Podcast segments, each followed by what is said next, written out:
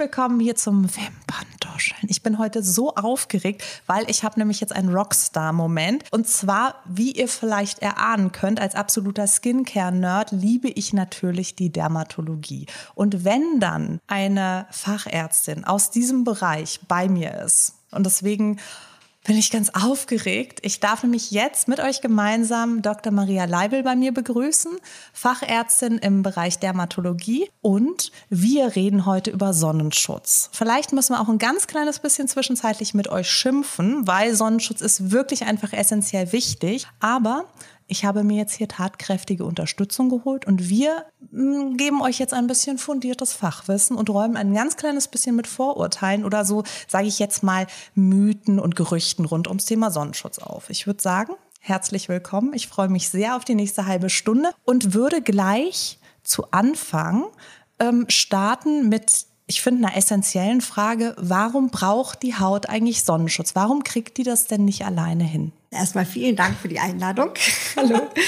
ähm, warum braucht die äh, Haut Sonne? Sonnenschutz, das liegt äh, an der UV-Strahlung. Wir haben für uns relevant sind die UVA und UVB-Strahlung. Die UVC-Strahlung wird, solange das Ozonloch nicht allzu groß wird, äh, größtenteils abgefiltert, wird eben für uns gefährlich, kann in verschiedene Tiefen der Haut eindringen und dort einen Schaden tatsächlich an der DNA verursachen. Und das ist das, was dann bei uns die Haut entweder äh, alt macht als Folge oder eben sogar bei langjährigen UV-Expositionen auch zu Hautkrebserkrankungen führen kann. Das heißt, Sie haben es jetzt gerade schon angesprochen, Hautschäden sind ja, oder es hört sich jetzt blöd an, aber Hautschäden sind nicht gleich Hautschäden. Das kann gehen von, ich habe einen Sonnenbrand zu, ich krieg Pigmentflecken zu, was, was gibt's da für mögliche Hautschäden, die ich mir jetzt über die Sonne holen kann? Im Grunde haben wir ein ganz breites Spektrum an Hautschäden, die können reichen wie eben gerade schon gesagt, von einfachen Pigmentstörungen. Es gibt nicht nur eine Hyperpigmentierung, also eine verstärkte Pigmentierung der Haut, die ausgelöst wird durch UV-Strahlung, sondern es gibt auch eine Depigmentierung, also oder eine Hypopigmentierung, also weiße Flecken okay. von der Haut. Die kennt man vielleicht von manchmal von sich oder von bei den Eltern, Großeltern, die am Unterarm weiße Flecken haben. Ah, okay. Das sind auch Zeichen einer chronischen, aktinischen, also lichtbedingten Schädigung. Das geht ähm, über Erkrankungen, die äh, durch, durch UV-Strahlung verstärkt werden können, ausgelöst werden können, bis hin zu bösartigen Erkrankungen, Hautkrebs. Und das ist, da gibt's ja auch nochmal den Unterschied zwischen dem weißen und dem schwarzen mhm. Hautkrebs. Und der weiße, ich, ich stelle es jetzt einfach mal so dar, wie, wie ich es äh, immer wieder gehört habe, der wird hauptsächlich auch durch exzessives Sonnenbaden und sowas verursacht, wohingegen der schwarze auch oft eine genetische Disposition hat. Oder ist das vollkommen egal? Es gibt verschiedene äh, Faktoren für die Entstehung des schwarzen Hautkrebses. Das ist richtig. Eine von denen ist zum Beispiel ein Hautkrebs in der Familie. Mhm. Geschwistern, Eltern und so weiter, dann hat man einfach ein erhöhtes äh, Risiko. Dann die Anzahl auch der Muttermale. Wenn es mehr als 50 sind, ist es statistisch gesehen ein, ein erhöhter Risikofaktor. Ähm, die Anzahl der Sonnenbrände in der Kindheit. Also ich zähle gerade so ein bisschen im Kopf mit, ja, ich glaube, ich habe 2,5 Millionen Muttermale ja. und hatte in den 80ern natürlich ordentlich Sonnenbrände. Genau, da hat man nicht Urlaub richtig gemacht, wenn man sich nicht zweimal geschält hat. Ja. Das äh, ging jedem so, war bei mir auch so. Deshalb trotzdem äh, als im Erwachsenenalter, späteren Alter immer wieder ähm, auch mal einen Fachmann, eine Fachfrau draufschauen lassen und die Mutter mal checken lassen. Wachsam sein, wenn sich ein bestehendes verändert oder an einer Stelle ein neues erscheint, was vielleicht nicht so ganz dazugehört, was wir sagen das Ugly Duck, das hässliche Entlein, was anders ist als alle anderen, da lohnt sich dann auch mal der Gang zum Hautarzt. Was ist denn generell so die, ich sage jetzt mal, der Rhythmus, in dem Sie das empfehlen würden zu machen? Also wenn ich jetzt vielleicht das noch nie gemacht habe, ähm, einmal im Jahr, alle zwei Jahre, was ist ein guter Abstand? Also die ähm, gesetzlichen Krankenkassen erstatten in der Regel äh, alle zwei Jahre äh, ein, ein Teil, zumindest ein Teil der Kosten oder übernehmen das eben.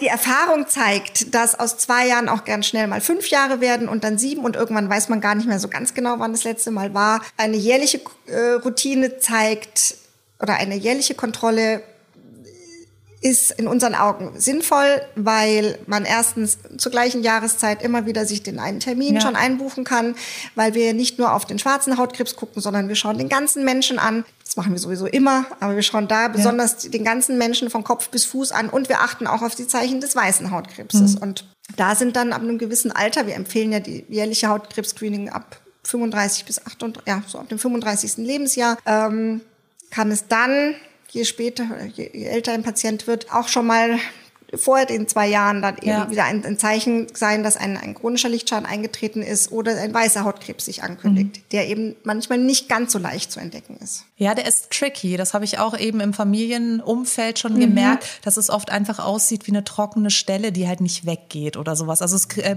gliedert sich oft ganz so ja unscheinbar ins gesamte Hautbild ein. Aber genau, er kann an allen Stellen des Körpers auftreten gehäuft an den sogenannten Sonnenterrassen, ja. also da, wo die Sonne von oben drauf scheint, der Nasenrücken, die Ohren, Spitzen, deshalb auch beim Eincremen nie die Ohren vergessen, das ist ganz wichtig, ähm, Wangenknochen, die Lippen, mhm. ja, auch an den Lippen sehen wir das äh, recht häufig, die Arme, Handrücken, das sind die Schultern, sind alles so Stellen.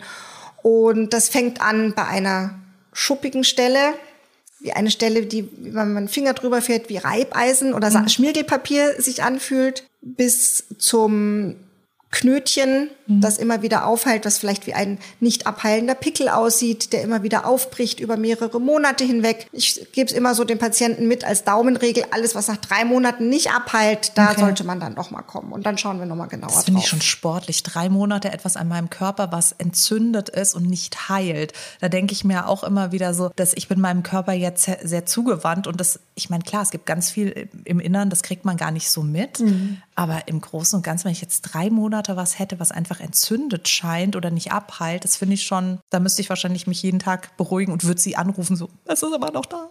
Ja, aber dafür sind wir ja da. Wir schauen da jederzeit gerne mal drauf. Ja, das, äh, manchmal dauert es ja auch nicht lang. Ja. Ne? Dann ist die Wartezeit im Wartezimmer manchmal tatsächlich leider länger, aber es ist eine gut investierte Zeit. Weil die Sicherung oder die Absicherung kann man äh, manchmal auch nur durch eine histologische ja. Kontrolle, also da, durch eine kleine OP gewinnen, dass man das äh, abträgt und einschickt und unter Mikroskop untersucht und dann weiß man es. Ja, und mittlerweile ist es ja auch nicht mehr so, dass da die Riesennarben entstehen, sondern es gibt ja, also ich selbst wurde auch eine Mutter mal am Bauch entfernt, das sieht man gar nicht, es ist unsichtbar, so wie das entnommen wurde. Es ist also wirklich mit so einem kleinen Löffelchen da rausgeholt worden und eingeschickt worden. Und, und man muss immer denken, unsere Haut ist ja nicht ausgelegt auf unser Freizeitverhalten. Die, wir sind einfach ähm, Europäer, die im nördlichen Teil angesiedelt sind und äh, ja, über ein paar Wochen äh, Aufenthalt am, am, Mittelmeer oder so ist, ist die Haut einfach nicht, nicht ja. gemacht. Und äh, auch durch das Freizeitverhalten steigt einfach die Anzahl dieser Hautkrebserkrankungen. Also statistisch gesehen mehr als jeder zweite in unserem Altersklasse wird daran erkranken okay. im Laufe seines Lebens. Also jeder anderthalbte vielleicht. Das ist heftig. Das ist ja. natürlich eine richtig, richtig krasse Statistik. Was auch wieder nochmal, ich sage es jetzt in aller Dringlichkeit, äh, falls ihr mich nur hört, ich habe den Zeigefinger erhoben, falls ihr mich seht, schaut mir tief in die Augen. Es ist einfach unfassbar wichtig, dass ihr euch regelmäßig von einem Arzt, einer Ärztin abchecken lasst und da in den Dialog auch geht. Am besten auch beim selben Hautarzt, Ärztin bleiben, um einfach auch so diese Entwicklung mitzubekommen, kann ich mir vorstellen, weil das wird ja auch dokumentiert. Mhm. Ähm, fotografiert. Da fühlt man sich wie ein Celebrity. Die meisten Hautärzte haben inzwischen ja. ähm, computergestützte Analysesysteme. Die sind uns eine große Hilfe. Die sind, nehmen uns die Arbeit natürlich nicht ab, aber sie sind gerade zu Dokumentationszwecken, so für den Verlauf, ein gutes Tool. Ähm, die Erfahrung das geschulte Auge ist natürlich nach wie vor unersetzlich. Ja.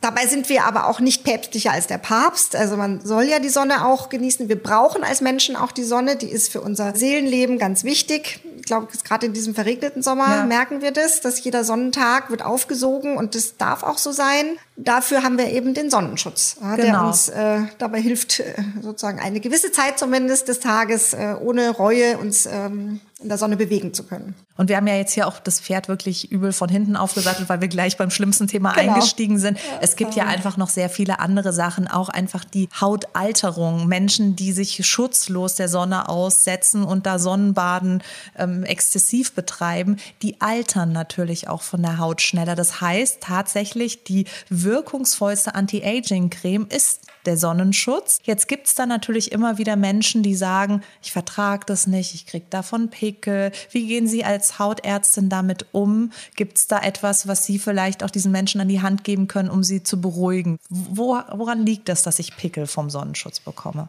Also die Frage höre ich tatsächlich oft. Ähm, und man muss sagen, dass es für nahezu jeden Hauttyp und für jeden Geschmack äh, inzwischen ein, ein Produkt gibt, was für ihn passt. Es gibt verschiedene Galeniken, also verschiedene ähm, Texturen, Texturen ja. von Sonnenschutz. Es gibt, äh, es gibt es in ölhaltigen Lösungen, es gibt es sogar in alkoholischen Lösungen, was dann auf der Haut quasi verdunstet, ja. was gar keinen Fettfilm hinterlässt. Es gibt es als Kompaktpuder zum Auftragen, besonders schweißresistent. Es gibt dann die physikalischen Schutz, äh, Sonnenschutze, die mit Zinkoxid sind, gerade. Auch als mineralischer Lichtschutz bekannt. Lichtschutz, genau, genau, als mineralischer Lichtschutz bekannt, die dann die Haut eben auch trocken halten. Äh, es gibt als feuchtigkeitsspendende Cremes, es gibt für Aknehaut geeignet. Also der Blumenstrauß ist da so breit, dass wirklich jeder das für sich findet. Und ich würde immer empfehlen, sich in der Apotheke beraten zu lassen mhm. oder den Hautarzt zu fragen. Auch gezielt vielleicht nach Pröbchen zu fragen. Man soll zwar nicht äh, wahllos äh, eins mit dem anderen mischen, aber mal etwas bisschen durchzuprobieren, bis man das gefunden ja. hat, äh, was für einen das Richtige ist und dann dabei zu bleiben. Das ist ja auch für eine Saison, ja. Wahnsinnig wichtig einfach, dass der Sonnenschutz passt, weil den sollten wir ja wirklich täglich auftragen. Genau immer, auch an einem bedeckten Tag oder jetzt nur, wenn, also Sie haben vorhin gesagt, nicht päpstlicher als der Papst. Wie ist da das Umgehen oder sage ich jetzt mal eine, eine gesunde Einstellung zu? Also ähm, nachts brauchen wir keinen Sonnenschutz.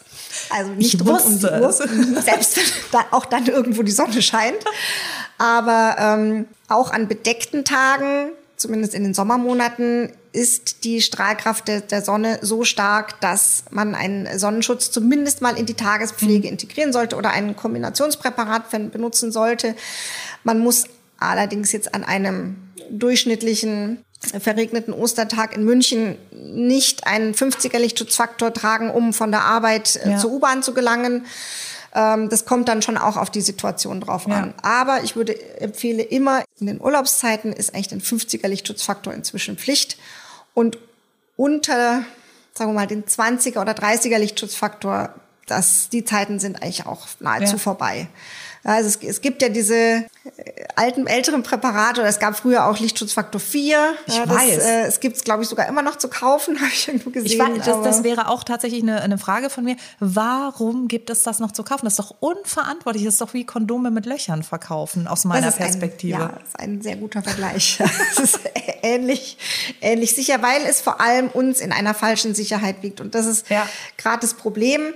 Äh, wir haben in der Regel alle ein Problem damit, die richtige Menge an Sonnenschutz aufzutragen, weil damit dieser Lichtschutzfaktor auch wirklich wirkt, müsste er in einer Menge aufgetragen werden, die fast keiner, und da schließe ich mich auch nicht aus, äh, äh hinbekommt. Ähm, und äh, deshalb ist ein Lichtschutzfaktor 4, wenn man den aufträgt, ist, ist nahezu nutzlos. Man muss sich vorstellen, was bedeutet denn Lichtschutzfaktor? Was, was besagt die Zahl, die dahinter steht? Also 20 oder 30, hm. 50. Ähm, das ist der Faktor, um den sich die Eigenschutzzeit der Haut verlängert. Mhm. Ja, wenn man jetzt einen durchschnittlichen Menschen nimmt von Haupttyp 2 oder 3, der, oder Hauttyp 2, der hat eine Eigenschutzzeit von 15 bis 20 Minuten. Mhm. So lange kann er ungeschützt sich am Tag draußen Was aufhalten. Finde ich jetzt nur, dass äh, die Menschen, die uns zugucken mhm. und etwa eine Relation haben, welcher Hauttyp bin ich? Ja, würde ich sagen, zwei? nein, ein, ein, ein, eine gute zwei. Okay. Eine genau, gute mit, zwei. Eine gute zwei mit ähm, braunen Haaren, heller Haut, die wahrscheinlich so mittelgut bräunt, die schon mal auch eine Rötung bei längerer Sonnenexposition aufweist, aber keine starke Rotpigmentierung in den ja. Haaren und so. Der Hauttyp 1 ist so der klassische Engländer, den okay. man sich so vorstellt. Und den Hauttyp 2 eben 20 Minuten und um den Faktor des, des, der Zahl, die auf dem, den Sonnenschutz aufweist, verlängert sich die Eigenschutzzeit der Haut. Wie gesagt, wenn man ihn korrekt aufträgt. Ja. Das sind auf einen ganzen Körper gerechnet, sind es vier Esslöffel vier gehäufte Esslöffel. Und wenn man das mal so probiert, das ist bei so einer Tube, die wir Ja. hier so vor uns sehen, die hält dann, diese mittlere Tube würde ungefähr zwei Tage reichen. Ja, ich gucke ganz gerade, es sind 100 Milliliter, ja, das, das ist, ähm, das geht dann natürlich auch ins Geld. Das geht ins Geld, genau. Und ähm, allein die Menge, also ich, die meisten haben eine Tube wahrscheinlich für die ganze Saison. Ja, die reicht für die ganze Saison. Das heißt, diesen Faktor 50 bekommen wir dann schon gar nicht hin, der da draußen drauf Ja. steht, mit dem wir uns dann sicher fühlen. Jetzt ist natürlich auch noch mal so eine Sache, muss ich mich denn jeden Tag am ganzen Körper einschmieren? Also ich meine natürlich jetzt klar, wenn ich rausgehe in die Stadt und äh, da irgendwie eine Short anhabe und so, dann würde ich mich auch am ganzen Körper eincremen, aber wenn ich jetzt so meinen normalen Bürotag habe, dann ist das dachte ich zumindest immer, dass es übertrieben ist, dann komme ich vielleicht mit der Flasche doch länger hin als eine halbe Woche. Kommt man länger hin, genau. Also der textile Sonnenschutz spielt auch eine Ja. große Rolle, ist auch ganz wichtig. Dabei sollte man beachten, dass auch der Grad der Pigmentierung der Kleidung eine Rolle Mhm. spielt. Also je stärker pigmentiert, je kräftiger die Farben sind des, der Sachen, die wir anhaben, umso besser. Und je dichter es gewebt ist. Sprich, am besten ist eigentlich ein ähm, knallpinkes oder dunkelblaues ähm, Schwereres Leinenmaterial oder Nee, gar nicht mal Leinen, weil das sehr grob gewebt ist, sondern zum Beispiel ein äh, Polyesterhemd. Okay. Das kann jetzt aus anderen Gründen jetzt im Hochsommer wieder ungeeignet Ich sein. wollte gerade sagen, mein Ja. Albtraum. Das ist was eine Foltermethode. Polyesterhemd dann am heißen Tag. Genau. Zur Not tut's dann auch ein, ein äh, hochqualitatives, so, so ein Baumwollhemd oder so. Eher ungeeignet sind ähm, ganz hell pigmentierte Sachen, die möglichst äh, grobmaschig Also sind. alles, was wir im Sommer eigentlich intuitiv tragen, Gerne tragen. ist sehr schlecht. Ist schlecht, wobei an dem klassisch weißen Leinenhemd ist dann wieder gut, dass es eher Ja. äh, locker am Körper anliegt und, und nicht so ganz eng dran. Das ist da wieder als äh, günstig anzusehen. Und äh, beim Hut, auch bei dem Hut sollte man beachten, dass zum Beispiel so ein der klassische Strohhut für die Männer, die äh, im Sommer ihn als Schutzbedeckung tragen, äh, sollten immer bedenken, wenn es kein ausgesprochener UV-Schutzhut ist, die gibt es ja auch, die Mhm. äh, das dann aber ausgewiesen haben, dann erreichen wir mit so einem Strohhut äh, maximal einen Lichtschutzfaktor von 15 bis 20. Okay. Also auch das schützt eigentlich nicht komplett vor der Sonne und gerade die Herren, bei denen sich der Scheitel dann etwas Richtung Ohren orientiert, die müssen dann doch zusätzlich auf jeden Fall auf der Kopfhaut cremen. Aber selbst da gibt es ja mittlerweile tolle Präparate, Ja. die man ins Haar geben kann oder auch übers Make-up, Mhm. Sprays. Also es gibt wirklich für alles und jedes Bedürfnis einen adäquaten, auch 50er Sonnenschutz. Den dann, wie, wie oft soll ich den jetzt an so einem Sonnentag Mhm. auffrischen im Idealfall? Man empfiehlt, alle zwei Stunden nachzucremen. Äh, Das liegt daran, dass ähm, zum einen man vielleicht schwitzt, ja, dass, der, dass die Sonnencreme äh, abgewaschen wird, dass man, wenn man vor allem wenn man Sport treibt oder wenn man schwimmt, dass es eben durch das Wasser abgewaschen wird. Das liegt aber auch daran, dass diese chemischen, ähm, synthetischen Lichtschutzfilter, die in, in diesen herkömmlichen Cremes drinnen sind, ähm, sich auch verbrauchen und dann einfach nachgecremt werden müssen. Was ganz wichtig ist, zu beachten, dass sich der Schutz dadurch nicht verlängert. Ja, also ich kann diesen Faktor, den ich da draußen aufgetragen habe, eben zum Beispiel Faktor 50, nicht durch mehrmaliges Nachcremen künstlich auf einen Faktor 70 oder 100 Ja. erhöhen, sondern es bleibt bei dem. Aber auch den kann ich dann nur dann erreichen, wenn ich regelmäßig nachcreme. Das macht fast, wenn man drüber nachdenkt, irgendwie so gar keinen Sinn. Aber vielleicht ist es auch an der Stelle nochmal so wichtig zu erklären, was Sie haben jetzt mineralischer Lichtschutz und dann eben chemischer Lichtschutz gesagt. Können Sie vielleicht nochmal ganz kurz erklären, was genau da der Unterschied ist? Genau, als beiden Lichtschutzarten gemeinsam ist, dass sie die Eigenschutzzeit der Haut eben verlängern möchten.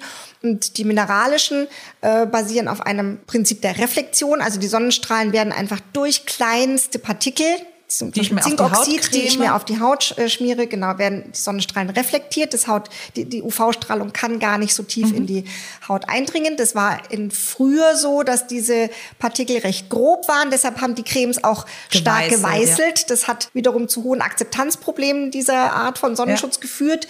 Mittlerweile sind die Partikel sehr klein für Patienten, die oder für, für Menschen, die ähm, ungerne mit Nanopartikeln Kontakt haben, die sollten das vielleicht beachten, wobei auch das äh, nicht abschließend beurteilbar ist, ob diese Nanopartikel überhaupt was machen. Wichtig ist aber, wir wissen, dass sie vor der UV-Strahlung schützen. Insofern ja. ist da klar. Und durch die Nanopartikel ist es jetzt halt nicht mehr so weiß. Das heißt, ich sehe nicht mehr genau. aus wie Ronald McDonald, wenn ich das drauf mache, sondern man sieht meine Haut noch. Genau, durch. man sieht die Haut noch. Es hält die Haut sogar manchmal ganz angenehm trocken. Für ja. Patienten, die sehr stark schwitzen, empfehle ich zum Beispiel auch dezidiert mineralische Filter. Ähm, und dann haben wir eben die chemischen Filter, die sich auf die Haut aufgetragen, in Kombination mit UV-Licht einen Prozess in Gang setzen und äh, dann, das wird in Wärme umgewandelt und äh, so eben diese, der, der, der Schaden von, das von heißt, der, der UV-Strahl, der eigentlich in die Haut kommt und da voll auf Stress und Krawall gebürstet ist, der kriegt vom chemischen, der kriegt so eine Streitschlichtung und wird in Wärme umgewandelt und dann. Die Ring kann gar nicht so weit so okay. tief eindringen, genau. Aber diese chemischen, aber auch die mineralischen zerfallen natürlich, wenn sie mit UV-Licht in Verbindung kommen. Oder ist jetzt der mineralische, weil er oben aufliegt, eher bei Schwitzen und ins Wasser gehen betroffen? Oder zerfällt er auch? Nein, also da geht es dann eben darum, dass er, dass er abgerieben okay. wird oder eben abgewaschen weil wird. Weil er oben ja. aufliegt, im Prinzip wie Make-up auch. Ja. Okay. Und da wäre ich schon bei meiner nächsten Frage. Make-up ähm, kann ich auch als Sonnenschutz nehmen? Oder wie viel Make-up müsste ich auftragen, damit es mich vor Licht schützt und UV-Strahlung? Mm, Make-up nur, es ist, nützt tatsächlich nur Make-up, das auch einen Lichtschutzfaktor enthält. Okay. Da ist aber ganz wichtig, und das sollte man immer beachten, es wirkt immer das, was an unterster Schicht auf der okay. Haut liegt. Also ein, das sollte man auch bedenken, wenn man äh, in Urlaub fährt und die Tagescreme, die man mitnimmt, enthält, die vielleicht für den Büroalltag äh, ausreicht, enthält meinetwegen einen Lichtschutzfaktor 20. Und dann schmiere ich eben, weil ich ja im Urlaub bin, ganz brav meinen 50er Lichtschutzfaktor drauf wirkt trotzdem leider nur der Lichtschutzfaktor 20, der an unterster Schicht ist. Das kommt jetzt im Prinzip wieder zurück, was Sie eben gesagt haben, dass ich mir durch mehrmaliges Nachschmieren nicht den Lichtschutzfaktor erhöhen kann. Genau. Was ja, was ich eben gemeint habe, für normale Menschen jetzt nicht wirklich Sinn ergibt, weil ich natürlich denke, naja, dann habe ich mir den 50er draufgeschmiert, natürlich wirkt dann der 50er. Aber mhm. wie ist es, wenn ich kombiniere? Wenn ich jetzt zum Beispiel einen chemischen Lichtschutz mit einem 20er nehme und darüber einen mineralischen nehme, weil der müsste ja dann das abschließen oder ist es dann? Es geht immer nur um die Eigenschutzzeit der Haut, die verlängert werden kann und die okay man kann die Eigenschutzzeit nicht ändern, weil die durch unseren Hauttyp bestimmt ist. Okay. Und den Hauttyp kann ich zum Beispiel auf irgendeiner Website bestimmen oder sowas. Da gibt es Möglichkeiten. Das gibt, genau. Das ist, reicht ein kleiner Klick bei einer Suchmaschine im Internet, wenn man einen Hauttyp eingibt. Da gibt es zahllose Beispiele von Hauttyp 1 bis 6. Da findet sich jeder irgendwo wieder. Wie gesagt, Nordeuropäer oder ja, sind in der Regel so zwischen zwei, manchmal drei. Ja, also so viel, zwischen eins und drei anzutreffen. Ja. Ich habe tatsächlich vor vielen, vielen Jahren aufgehört, in die Sonne zu gehen, einfach weil es mir zu sketchy ist. Außerdem mag ich es nicht gern. Ich mag die Hitze nicht so gerne. Ich denke mir, dann ist man vier Minuten braun und dann ist sowieso alles wieder weg. Ist es denn bedenklich gar nicht in, oder ich meine, ich gehe ja jetzt nicht gar nicht in die Sonne, aber sehr wenig. Ist es bedenklich, wenn ich die Sonne meide? Ja, das werden wir oft gefragt, äh, diese Frage, wenn ich mich jetzt doch ausreichend vor der Sonne schütze. Ich verwende die Cremes in nahezu ausreichender Menge. Kann ich denn dann überhaupt noch Vitamin D produzieren? Wird das nicht alles abgeblockt? Man kann es ganz einfach klären.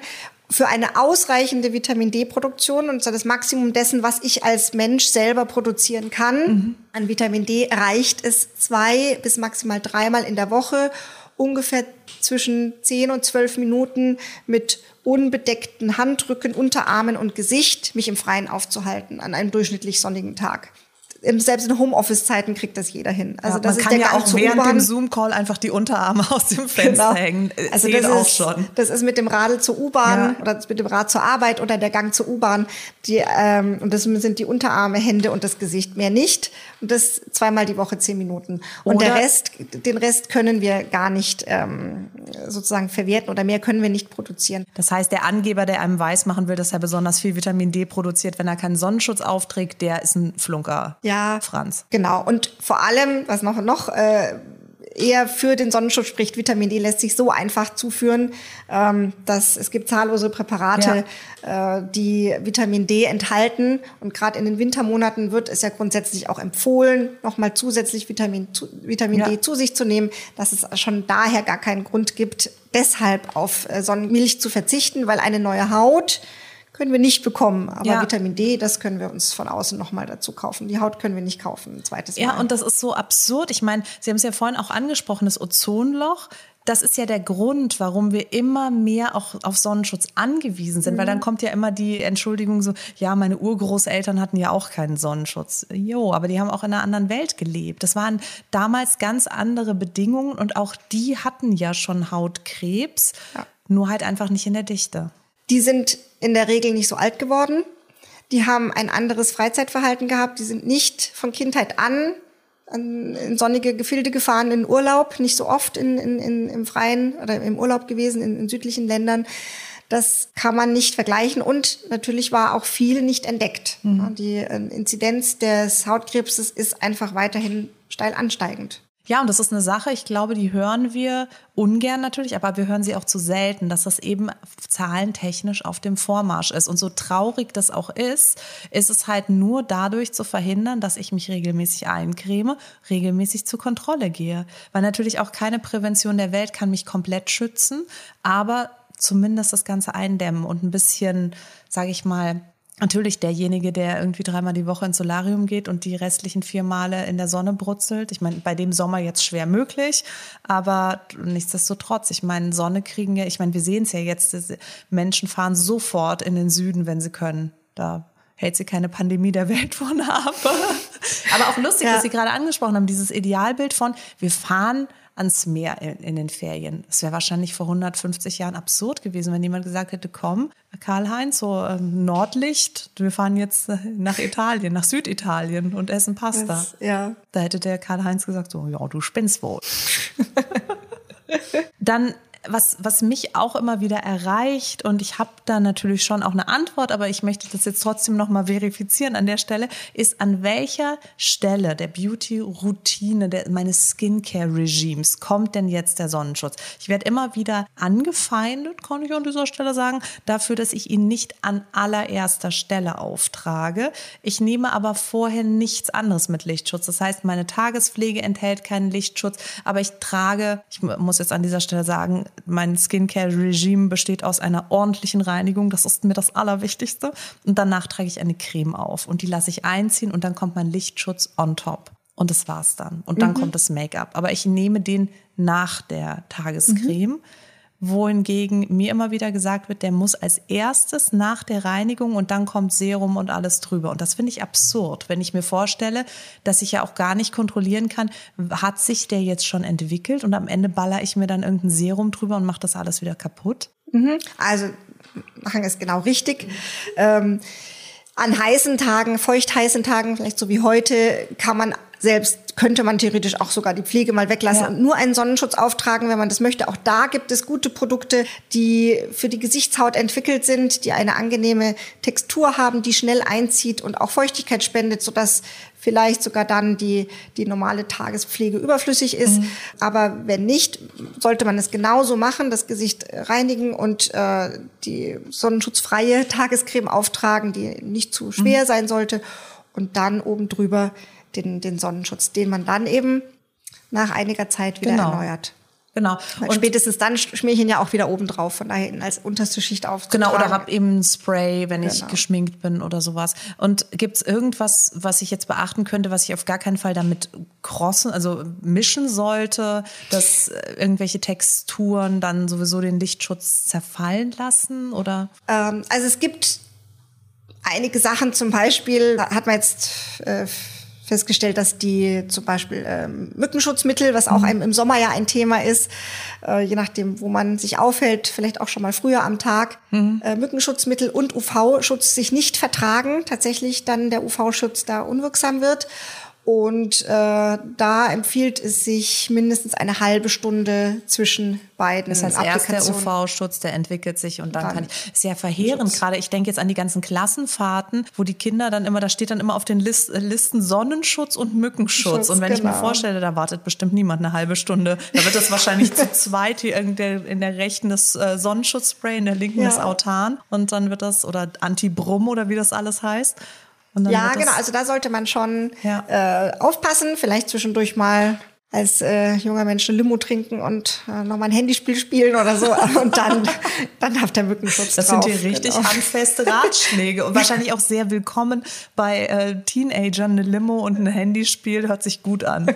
Was ich auch in letzter Zeit immer wieder lese, ist dieses PA und dann vier oder drei Plusse mhm. dahinter. Was genau sagt mir das als Endkonsument? Ähm, das ist letztendlich auch eine Bezeichnung dieses Schutzes vor UVA-Strahlung, also Protection äh, Grade of Protection of UVA mhm. und die Anzahl der Plusse beschreiben den Grad okay. des Schutzes. Also es ist letztendlich eine, ich glaube, aus dem asiatischen Markt äh, entlehnte Bezeichnung für okay. den UVA-Schutz, das heißt, der eben auch garantiert mir auch nochmal, dass ihr einen ganz besonders großen UVA-Schutz genau. hatte. Und das mit den, mit den UV-Strahlen, das finde ich immer wieder interessant, weil ich weiß, dass auch bei meinem Handy sowas mhm. angezeigt wird. Was genau ist es dann für mich als Gradmesser? Weil ich kriege das zwar immer als Wert ausgespuckt, aber ich weiß immer nicht genau, wie, was ich mit diesen UV-Werten mhm. jetzt anstellen kann. Genau, also jeder von uns kann sich, muss gar nicht äh, den Dermatologen fragen. Jeder kann selber entscheiden, äh, wann er denn den Sonnenschutz rausholen soll. Das sagt uns unser Handy. Sofern wir eine Wetter-App äh, Wetter oder ein irgendwas haben, haben, das den UV-Index anzeigt. Mhm. Und wir haben einen UV-Index, der bei Null beginnt. Ja, das haben wir im Winter am Tag so ganztägig, mhm. äh, haben wir auch nachts. Und das kann sich steigern bis zum äh, UV-Index von 11. Mhm. Und äh, ab einem UV-Index von 2 empfiehlt es sich schon, einen Sonnenschutz mhm. zu tragen zwei bis drei. Dann in den mittleren Bereichen, auch das kann man im Internet sich ganz leicht mal anschauen. Es ist gut übersichtlich erklärt.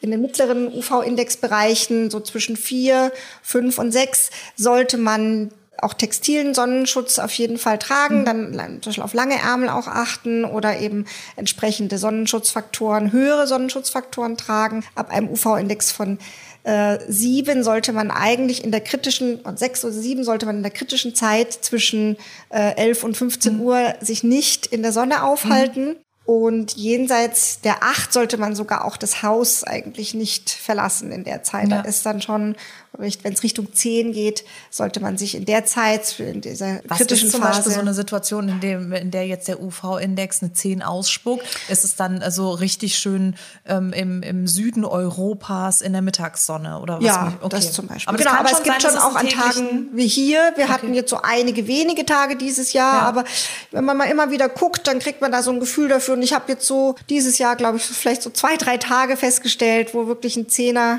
UV-Index 10 äh, angezeigt war, zumindest in München. Hat es auch was mit dem Sonnenbrandrisiko zu tun? Also je höher mhm. natürlich der Index ist, umso genau. höher ist auch mein Sonnenbrand. Das ist ein klinischer Gradmesser. Ja die, den wir dann später sehen, wenn dann aber schon das Kind gewissermaßen ein bisschen in den Brunnen gefallen ist, ja. äh, wo es dann gilt, danach etwas abzulöschen. Sonnenbrandbehandlung ist dann ja wieder ein anderes Thema.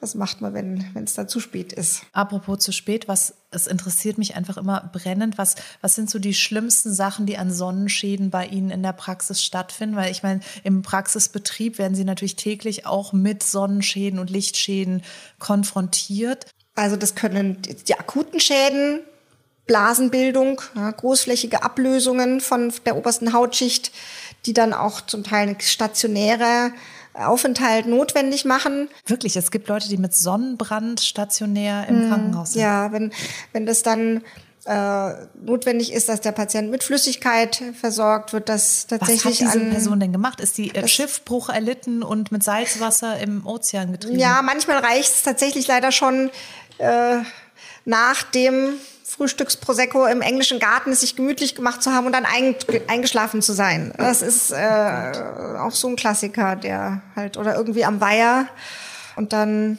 über die Mittagszeit ungeschützt, nicht eingecremt und dann eingeschlafen. Das kann tatsächlich dann nach einigen Stunden schon zu schweren äh, Sonnenbränden kommen, die man dann auch antiinflammatorisch, also entzündungshemmend behandeln muss. Und dann natürlich von den Langzeitschäden ist alles dabei. Mhm. Das äh, fängt bei den kleinen Fältchen an und geht eben bis hin zum Hautkrebs, den man Schimpfen dann operativ da entfernen mal? muss. Oder ist es eher sowas, wo man als Arzt auch eine gewisse Empathie hat, weil wir am Ende des Tages Menschen sind und Frühstücksprosecco trinken und danach einpennen?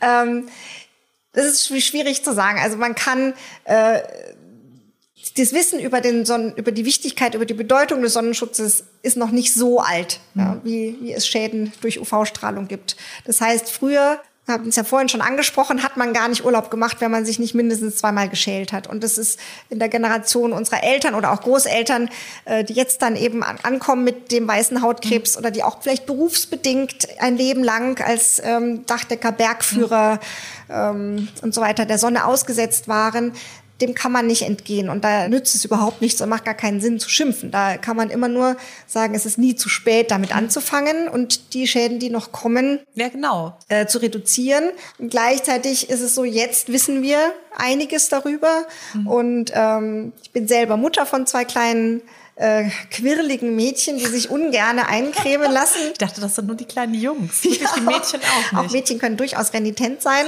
wenn es darum geht, sich äh, zähe weiße Creme ja. auf den Arm äh, reiben zu lassen. Ich weiß, wie schwierig es ist und wie lästig es ist. Und äh, trotzdem gibt es eigentlich für uns keine Ausrede mehr, unsere Kinder zumindest zu schützen, bis die alt genug sind, selbst verantwortlich damit umzugehen. Ja. Uns dann in der Pubertät gerade nicht machen. Uns dann vielleicht gerade nicht machen. Da hat man hoffentlich äh, so viel Vernunft schon mit auf den Weg gegeben. Ja, Hauptsache der Lieblings-YouTuber sagt dann, ich nehme den Sonnenschutz. Ja, aber dessen Video sieht man nur im Schatten gut. Von ja, stimmt, stimmt. Das ist auch ein guter Trick. Genau. Aber was das Letzte, was ich jetzt gerne noch wissen möchte, ist, Sie haben gerade von den Schäden eben nochmal gesprochen. Ich habe mal gehört, dass es sieben Jahre braucht, bis eigentlich die Schäden zutage treten. Das heißt also, wenn ich jetzt mit sieben, 18 Sonnenbrände hätte, also gehabt habe, dann kommt es irgendwann in den Teenage-Jahren, kommen dann vielleicht irgendwelche Flecken oder sowas zustande. Oder dauert es doch durchaus länger? Kann auch viel länger dauern. Ähm, es gibt manche Schäden oder Sonnenzeichen, die sich viel schneller zeigen. Gerade wir Frauen sind, wenn wir, zumal wenn wir die Pille nehmen, wenn wir schwanger sind, wenn wir irgendwie eine hormonelle Phase haben, besonders empfindlich ein sogenanntes Melasma mhm. zu entwickeln, also Pigmenteinlagerungen in oberen Hautschichten, die auch sehr störend sein können. Ja. Besonders wenn sie an der Oberlippe sind oder so, da gibt es ja genau, wirklich Frauen, die sehr darunter leiden. Sehr darunter leiden, also das geht viel schneller ja. und ist leider umso zäher, bis es wieder weggeht, lässt ja. sich auch am besten tatsächlich nur durch konsequenten Lichtschutz wieder loswerden. Mhm. Äh, und es gibt Schäden, die sogar erst nach 20, 30 Jahren auftreten. Also das ist tatsächlich schwierig zu okay. sagen. Ja, das ist, die Latenz kann da sehr lang sein. Ich rechne sein. nur gerade meine Solariumsphase, also, als ich ja. wirklich äh, tiefbraun durch Rödelheim gerannt bin und mir dachte so, schaut euch nur da an. kann man sich Bräune nie ganz sicher sein. Ja. Naja, ich komme ja weiterhin brav äh, ja. zur, zur Krebsvorsorge. Das ist auch wirklich mir persönlich ein sehr großes Anliegen. Eine Sache fällt mir jetzt gerade noch ein, bevor wir zum Schluss kommen. Wie oft muss ich denn meinen Sonnenschutz wechseln? Weil ich meine, wir hatten jetzt vorhin sowieso gesagt, dass das nur für eine halbe Woche reicht. Aber wenn wenn ich jetzt dann doch mal sage, ich habe es die Saison übergenommen und die Flasche steht noch im Badezimmerschrank, wie, wie lange darf ich die nehmen? Mhm. Da gibt's bei den meisten Sonnencremes hinten einen kleinen Helfer, der uns da eine äh, was mhm. an die Hand gibt. Das ist diese geöffnete Tube. Mhm. Dieser die, Tiegel, genau, dieser, da steht jetzt hier Tiegelchen. 24 Monate. Genau, da steht 24 Monate. Hier steht jetzt zum Beispiel zwölf Monate, manche, bei manchen steht sechs Monate. Ich würde als Faustregel immer sagen, eine Saison und mhm. dann weg damit.